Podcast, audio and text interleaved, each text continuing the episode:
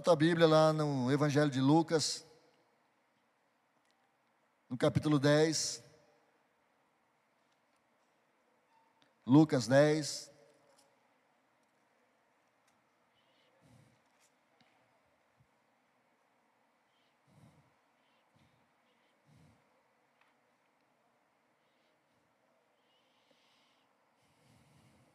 A partir do verso 25. Uma passagem bem conhecida, já virou canção, já virou vídeo. Amém? É a parábola do bom samaritano. E o tema da mensagem é: com quem eu me identifico nessa parábola? Amém? Com quem eu me identifico na parábola do bom samaritano? Amém? Nós abrimos o culto falando a respeito de, que, de quem somos em Cristo Jesus. Somos salvos, somos remidos, somos templo do Espírito Santo. Existe um propósito de Deus né, para sermos igreja, em sermos igreja. Existe um chamado de Deus para a minha vida, para a sua vida. Amém? Existe uma identidade nossa a ser manifesta conhecida pelas pessoas aí fora, elas precisam conhecer o verdadeiro cristão, elas precisam é, olhar para nós e ver Cristo nas nossas atitudes, ver Cristo nas nossas palavras, ver Cristo no nosso comportamento, amém? O que é ser cristão? A palavra Cristo vem. O que significa a palavra Cristo? Pastor chama. ungido. Cristo, ungido de Deus. Ungido. Cristão, ungidos. Os ungidos. Aqueles que se parecem com Cristo. Aqueles também que andam debaixo de uma unção. Aleluia. Há um tempo atrás nós falamos a respeito aonde está a nossa cruz, aonde está a sua cruz. E foi uma mensagem onde o Senhor falou claramente a respeito do nosso chamado. Amém? Por mais penoso, difícil que ele possa ser aos olhos humanos, para aqueles que estão fazendo a vontade do Pai, aquilo vai ser prazeroso. Porque é melhor fazer a vontade do Pai do que a nossa própria vontade. Amém? Então, quando fala em tomar a sua cruz, está falando a respeito disso, de assumir realmente quem somos, o nosso chamado e levarmos isso à frente, com seriedade, amém? Até sermos chamados, ou até o Senhor vir buscar a sua amada igreja. E nessa passagem a respeito do bom samaritano, nós vamos estar lendo agora e vocês vão se identificar, e eu espero que venhamos a nos identificar mesmo. Em nome de Jesus.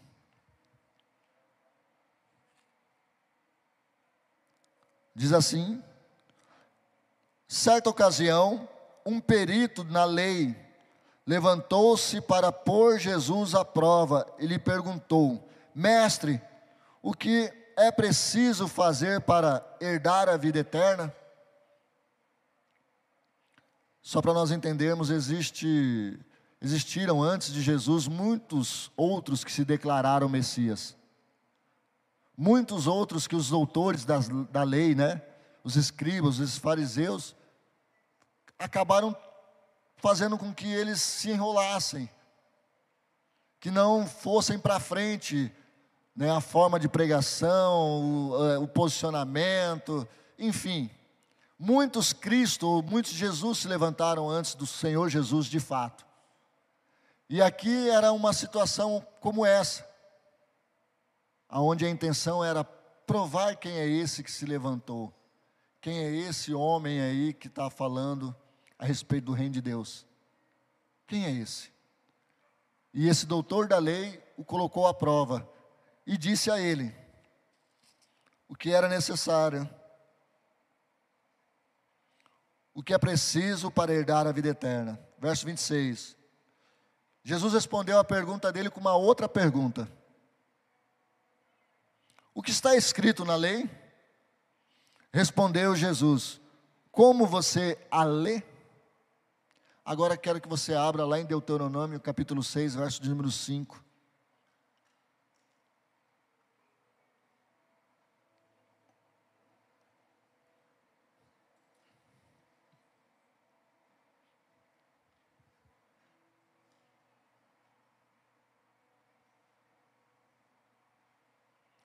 Abriram em Deuteronômio, capítulo 6, verso de número 5. Eu acho que é essa passagem mesmo.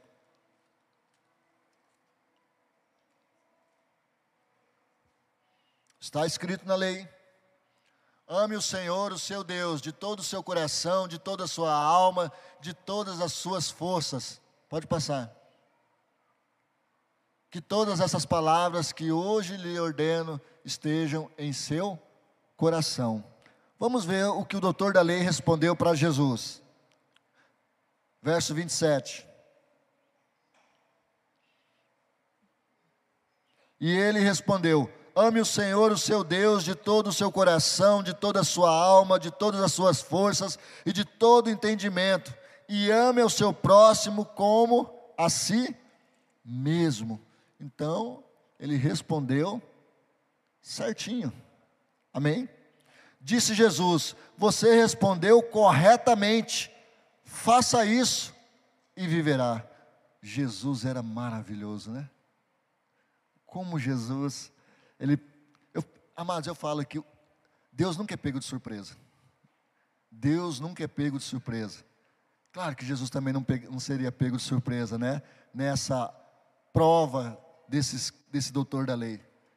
Se é houver alguma intenção maligna contra a sua vida, meu amado, ore ao Senhor. Porque nós já temos falado aqui que tem uma vida de oração, está um passo à frente. Quem tem uma vida de oração, tem um passo, está um passo à frente. Amém? E aí você fala assim: não, mas o mal me atingiu. Ore ao Senhor, porque Deus não é pego de surpresa. E Deus é poderoso para fazer aquele mal algo bom, algo poderoso em testemunho. Mas eu quero que você entenda uma coisa: isso não é propósito, tá? Muita gente acaba confundindo as coisas. O que é confundir as coisas? Por exemplo, você sofreu um assalto, e desse assalto acabar surtindo uma situação boa, e você falar assim: olha, Deus me provou no assalto. Ou seja, vamos orar pelo assaltante, porque Deus mandou um assaltante até você. E esse assaltante foi de Deus. Quantos estão entendendo? Eu falo que nós somos, estamos sujeitos a situações é, malignas nessa, nessa terra, nesse mundo. Mas o nosso Deus é aquele que está conosco. Amém? E a luz de Jesus brilha em nós. Então nós nunca seremos pego de surpresa. Deus nunca será pego de surpresa. E aí Jesus Respondeu dessa forma: faça isso e viverá. Mas ele, querendo justificar-se, viu? Já sentiu o peso da resposta ou da contra-resposta dada por Jesus. Mas ele, querendo justificar-se, perguntou a Jesus: Quem é o meu próximo? Aleluia. Você saberia dar essa resposta? Quem é o seu próximo? Quem é o seu próximo? São os seus parentes, são os seus vizinhos. Poderíamos falar assim também, né? Poderíamos estender a eles. Mas quem de fato é o nosso próximo? Em resposta, disse Jesus, e aqui eu quero mostrar um videozinho para vocês. Está no jeito esse videozinho? Nós somos chamados para viver o evangelho genuíno. O evangelho que agrada a Deus. Nessa parábola, ou seja, uma verdade contada por Jesus, porque na verdade a parábola é uma verdade enfeitada. Contada por Jesus é para mostrar que muitos são conhecedores da palavra, sabem a Bíblia de capa a capa, conhecem Gênesis, Apocalipse, mas não vive um evangelho verdadeiro, genuíno. E eu não preciso ir muito longe, porque o ano passado, e agora eu tenho liberdade de falar isso, o que aconteceu com as igrejas do Brasil? O que aconteceu com o nosso Brasil? Eu fico imaginando uma cena como essa, se nós soubéssemos que de repente esse que lá estava, caído ali ao chão, fosse alguém que votou no Lula. Ah, alguém que votou no Lula? Ou vice-versa, alguém que votou no Bolsonaro? Deixa morrer. Esse merece.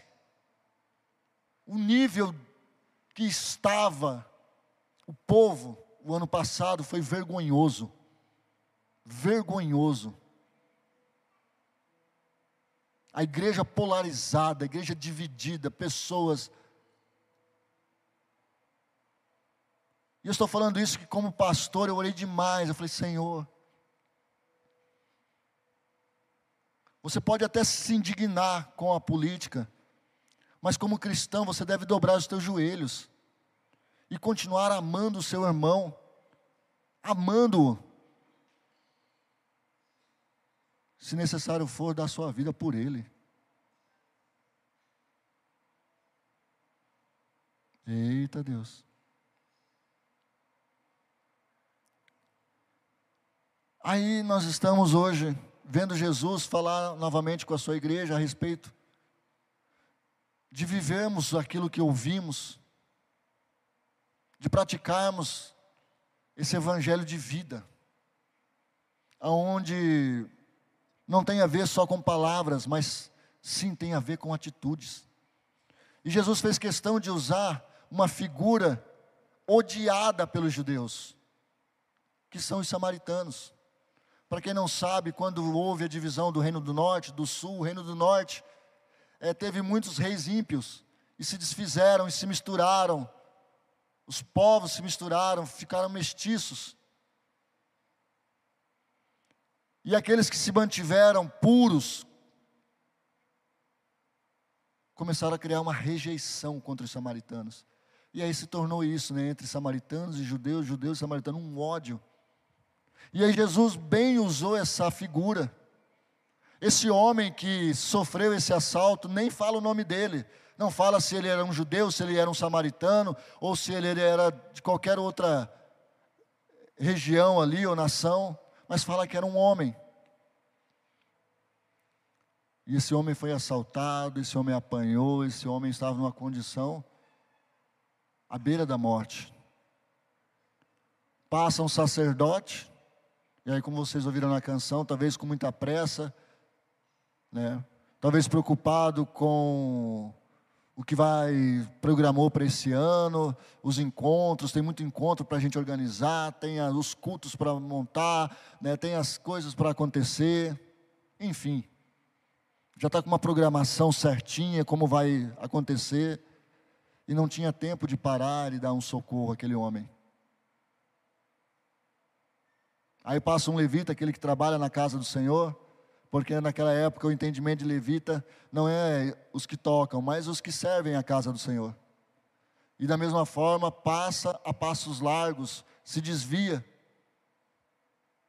e vai embora. Amados, nós chegamos num nível que nós não nos preocupamos mais se Deus está nos vendo ou não. E deixa eu te falar uma coisa: Deus não só está te vendo, como Deus habita na sua vida. Deus habita na minha vida através da pessoa do Espírito Santo. Ou seja, eu posso fazer alguma coisa sim. Eu posso fazer alguma coisa sim. Não em mim mesmo, mas na pessoa que eu creio que habita em mim. Na pessoa do Espírito Santo. Você está entendendo? No mínimo, indo em direção a essa pessoa no mínimo oferecendo a ela um abraço, uma oração. Posso orar por você? Eu já tive experiência de pessoas que vieram aqui na nossa igreja, e aí, até no meu pensamento, veio assim: vai pedir alguma coisa, certeza, vai pedir algum alimento, vai pedir, e essa pessoa chorando, homossexual, viciado em drogas. Eu dei atenção a ela e eu tinha certeza que ela ia pedir alguma coisa. E ela falou assim: Você me ouve um pouco? Eu falei: Claro, pode falar. E ela falou, falou da, da família dela, falou principalmente da mãe. Ele falou da mãe. E depois ele falou assim: Você pode orar por mim e me dar um abraço? E aí no final eu dei um abraço, orei por ele. Ele falou: Só isso que eu quero. E foi embora. Eu não sei se dentro de mim aquilo mexeu, eu não sei se eu fiquei feliz ou. Mas eu fiquei um pouco incomodado. Até porque nós estamos vivendo também uma época que há muitos viciados em droga, né? E isso já se tornou rotina, já se tornou comum. E já também já se tornou uma forma de nós ignorarmos eles. Amém? Infelizmente. Mas algo precisa ser feito. A começar pela minha atitude, pela sua atitude como cristão. Eu não estou falando para você levar para sua casa, dar um banho. Se o Espírito Santo falar isso, amém. Sejamos nós prudentes também, né? Tem que haver prudência também. Amém? Perspicácia. Mas isso o Espírito Santo dá. Agora o que não pode é nós nos tornarmos um coração frio nos tornarmos como esse doutor da lei, doutor da lei. Quantos doutores da lei nós temos dentro da igreja? Quantos sacerdotes nós temos dentro da igreja? Quantos levitas nós temos na igreja? Ai, quantos samaritanos nós temos dentro da igreja?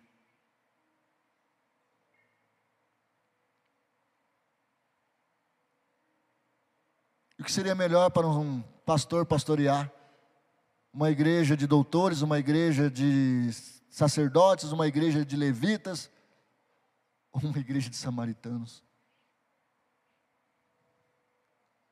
Ai, Jesus. Quantos estão entendendo? Pastor, eu vim aqui hoje para ouvir algo que eu precisava. Ou melhor, talvez o que você queria, mas é o que você precisava ouvir é essa mensagem. Cuide do próximo. Cuide das coisas de Deus. As coisas de Deus, quando eu falo, num, num, numa forma assim, até um pouco pejorativa, né? Mas as coisas de Deus têm a ver com vidas. Amém? Não é templo. Quando nós podemos ajeitar o templo, nós ajeitamos, fazemos, mas a prioridade de Deus são vidas. Então cuide de vidas, cuide, cuide de vidas. Cuide de pessoas. Quem aqui ora pelo seu vizinho? Quem aqui sabe o nome do seu vizinho? Quem aqui conhece o barbeiro, ou, né, o salão perto do lugar onde você trabalha? Quem aqui sabe daquela pessoa que pega ônibus? Quando eu fui cobrador, durante seis anos, a linha que eu fazia era Tarumã Integração, e lá tinha o Sabiá.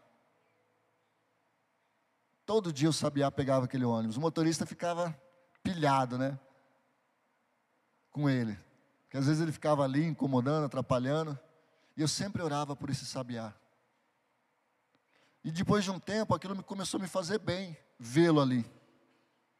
Porque ele era um rapaz, uh, rapaz alegre. Acho que você, alguns aqui devem conhecer o Sabiá, não deve? Já ouviram? Aí no centro da cidade ele é famoso. Só não chama ele de sabiá. O apelido dele é sabiá, mas não chama ele de sabiá, você vai ver ele virar a casaca. E eu orei por ele. Pedi a Deus que o guardasse. Porque era uma criança, num corpo de adulto, que pegava ônibus para ir para o centro da cidade e ficava passeando lá no centro. Aí depois, em determinado horário, ele pegava o ônibus e ia ali para o bairro onde ele morava. Peça para o Senhor dar mais sensibilidade para você olhar à direita, olhar à esquerda, na questão da necessidade. Amém? Deus tem interesse em prosperar a sua vida, em prosperar a igreja como um todo. Deus quer nos usar, mas precisamos fazer como Jesus fez e ainda faz. Que sejamos nós que venhamos a nos identificar com o bom samaritano. Diz o texto que ele mesmo tratou dessa, desse homem.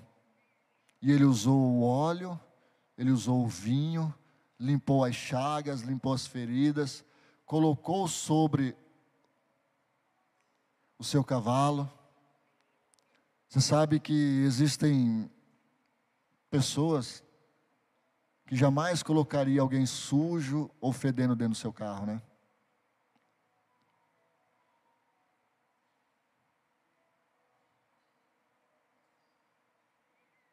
Jesus vai voltar, teu carro vai ficar. Talvez lá no céu não vai ter garagem para esse carro, e não vai ter mesmo.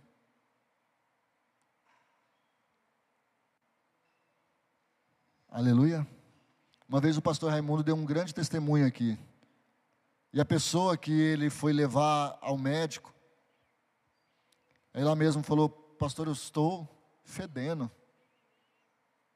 Né? A roupa, tudo mais. E o pastor falou: Claro que você pode entrar. Você vale mais do que esse carro. Foi o que o pastor falou para ele. Você vale mais do que esse carro, pode entrar. De que forma eu resolvo? Lavando, ou seja, o Marcos ainda foi abençoado. Recebeu o carro do pastor Raimundo lá depois, para ele poder lavar. Amados, vamos orar ao Senhor e vamos falar, Pai, eu quero ser como o Senhor aqui nessa terra.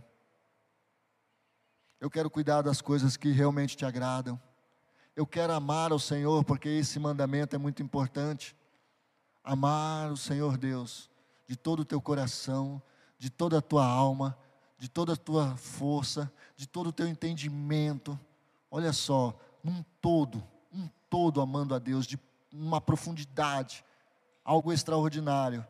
E se assim for, amados, amar o nosso próximo como a nós mesmos e esse próximo é aquela pessoa que hoje precisa de mim, precisa de você. Esse é o nosso próximo. Fecha teus olhos, vamos orar.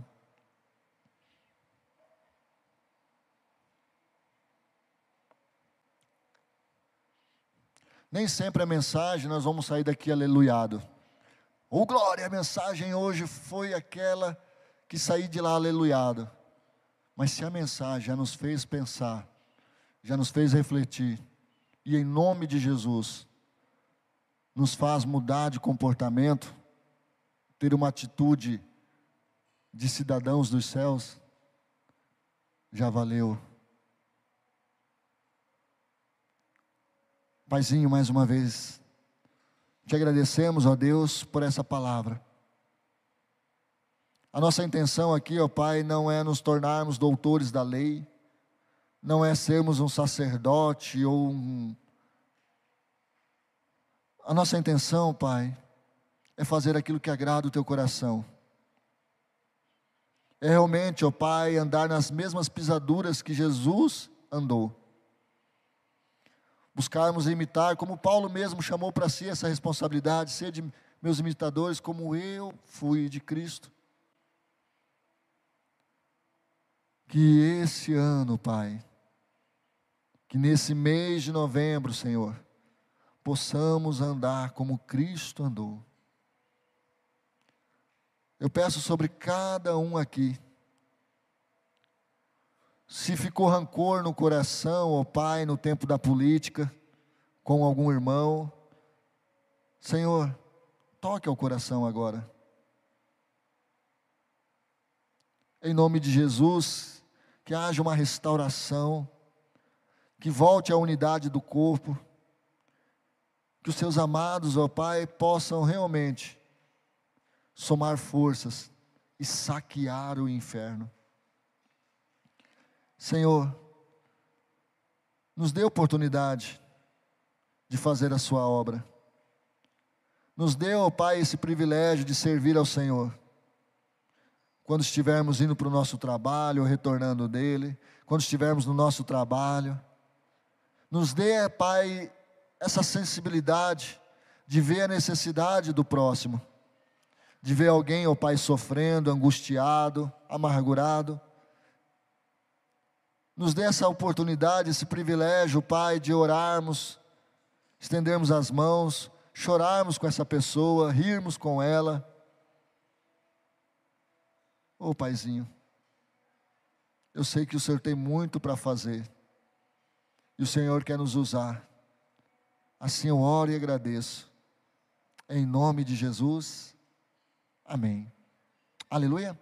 Quantos foram abençoados com essa palavra?